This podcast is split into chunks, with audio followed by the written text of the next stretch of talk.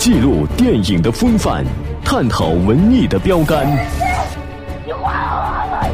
追寻电影之路，揭开传奇面纱。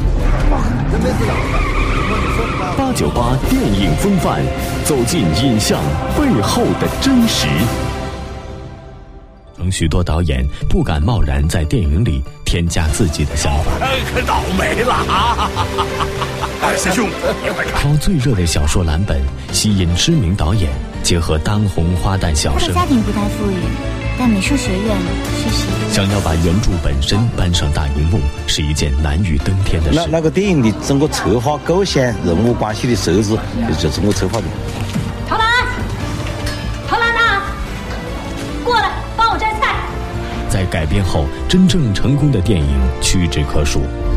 Mr. Dufresne, describe the confrontation you had with your wife the night that she was murdered. Glenn Quentin, golf pro at the Snowden Hills. 之所以要在小说里面去改编电影，就是因为缺少原创电影脚本，所以不得不接触于成功的小说，把大量的小说改编成电影，实际上是编剧的悲哀。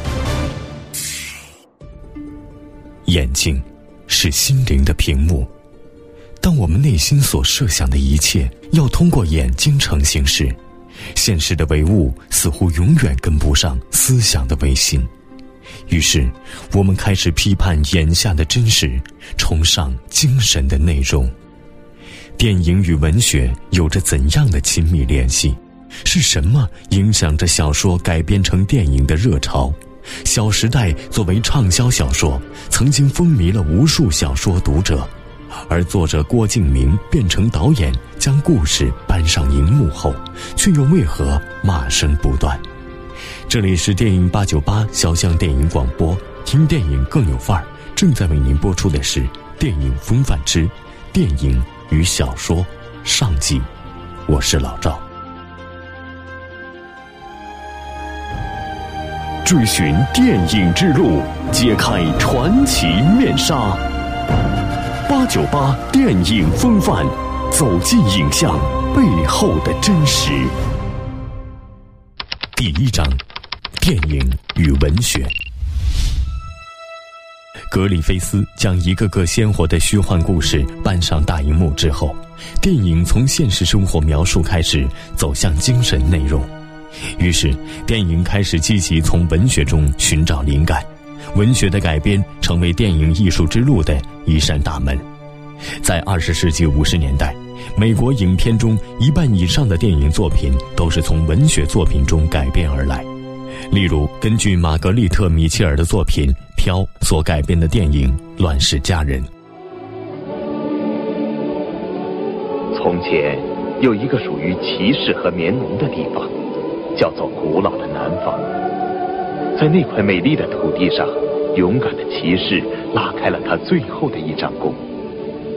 你只能在史书上看到那昔日的骑士和他们美丽的姑娘，看到昔日的主人和他们的奴隶，因为这一切都已变成了梦。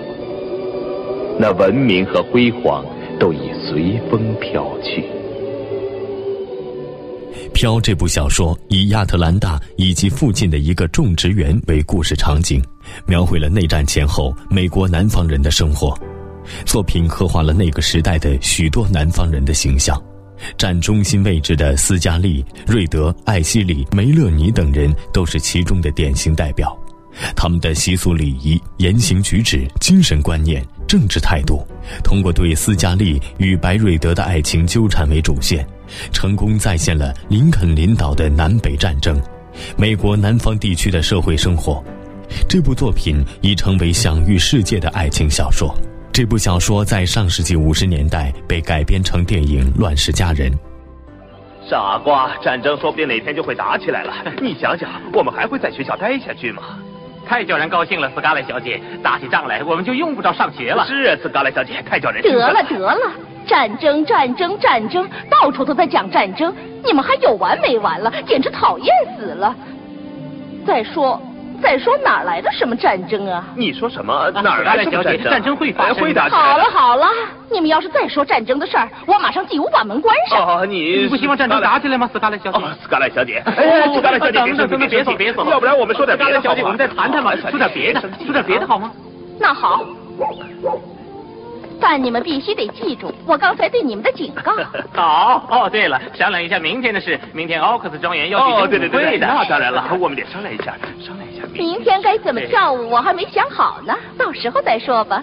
斯卡莱小姐，先跟他跳，再跟我跳，再跟他跳，再跟我跳，我们俩个包了。反正我爱你们。哦，太棒了！只要没有别人跟我跳，我当然跟你们跳了。斯卡莱小姐，如果你答应跟我跳，我就告诉你一个秘密。什么秘密？什么？你知道阿什莱的表妹美拉尼吗？啊，斯卡莱小姐，她和她的哥哥从亚特兰大。美拉尼，我才不稀罕知道她的秘密呢。哦，你听我说，你听我说，她跟他结婚了。是的，没错，她知道。奥克斯家向来都是表兄妹结婚的，你知道吗？是啊，这不可能。可以跳舞了，真是好极了，太棒了，太棒了，蹦蹦蹦蹦蹦哒哒哒哒。这不可能，阿什莱爱我。哎，斯卡莱小姐，斯卡莱小姐怎么了？是不是我们说错了什么？斯卡莱。你回来，怎么披肩都不带就往外跑？你是很不礼貌的，知道吗？风这么大，脖子露在外面要受凉的，还会发烧的。你回来，我告诉你，不会有人娶你做老婆。不，我要等爸爸回来。你快回来，回来！从影片中我们可以看到，这种早期电影对原著的改动并没有很大。与原著片比较，主要的人物以及故事的情节发展并没有变化，但是电影受制于篇幅，于是减少了很多人物的出场，比如后来娶了斯嘉丽妹妹苏艾伦并继承了泰拉的威尔，其他的人物即使有，也被删减了很多情节，比如斯嘉丽以前的玩伴方丹家、红头发的塔尔顿家。除了被略过的部分，电影中奥哈拉先生的死算是改动比较大的。他间接害死艾伦的威尔克森夫妇之后，气愤不已，骑着马要去追赶他们，结果坠马而死。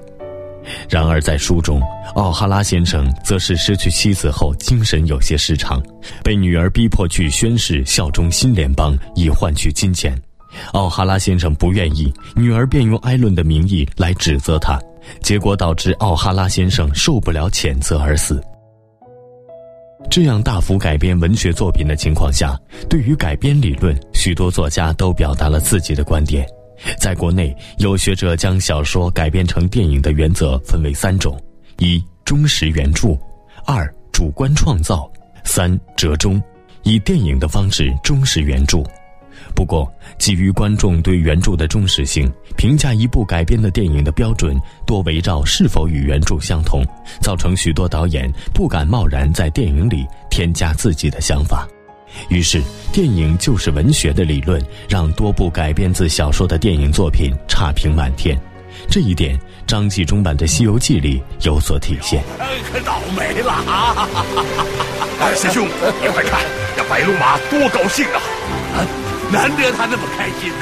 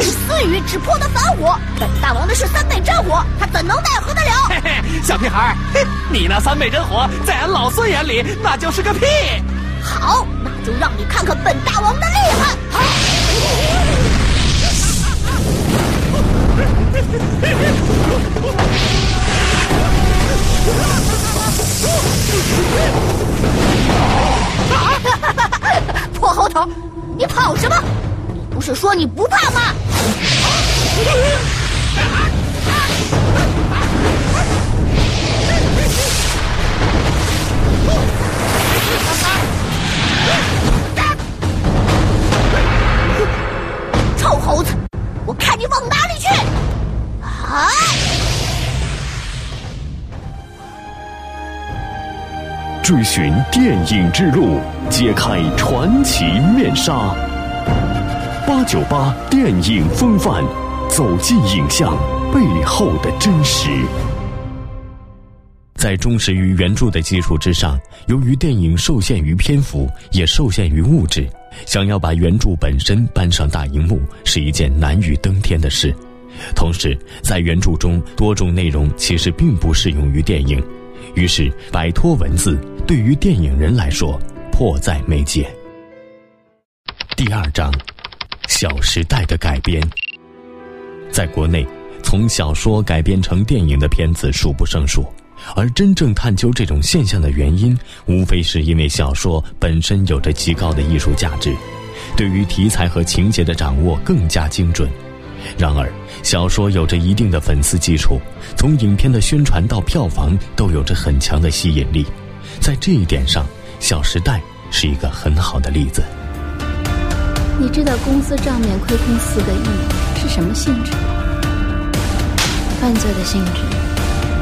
但你别忘了，他是全世界你最爱的女人，包括你在内。简单来说，就是我和席琛睡了。我千公家的，早就有周崇光那条命还了。你是他的狗吗？你们自己让他骂我是贱货。都怪我，我帮他走了，他不要我了。我不需要你可怜我，我好恨你。你以为我就不恨你吗？